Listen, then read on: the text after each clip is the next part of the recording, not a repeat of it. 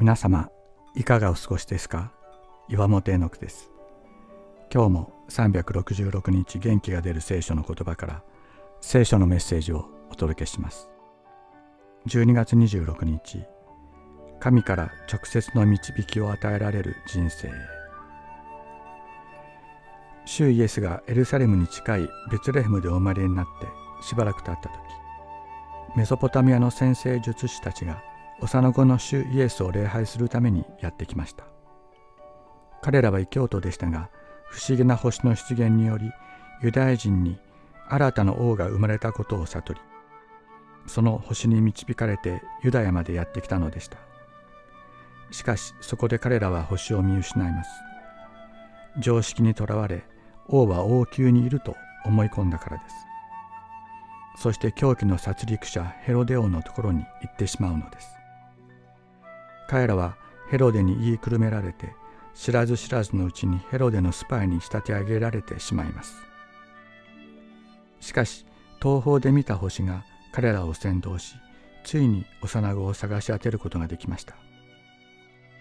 彼らは主イエスに捧げ物をし礼拝します。しかしこのことが彼らの人生を変えることになるのです。彼らは不思議な夢を見ヘロデのところに帰るなとの示しを受け別の道を通って自分のところに帰っていきました。自分の判断に頼って神の導きを見失い悪魔の術策に陥ってしまった者が主イエスを礼拝することを通して神の導きの道を歩む者と変えられる。悪魔の道を離れ命の道を歩む者と変えられるのです。主イエスを礼拝する。これは私たちの存在の在り方を根本から作り変える出来事です。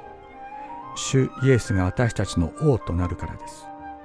私たちの王は私たちを悪魔の落とし穴から救い出し命の道へと導いてくださる。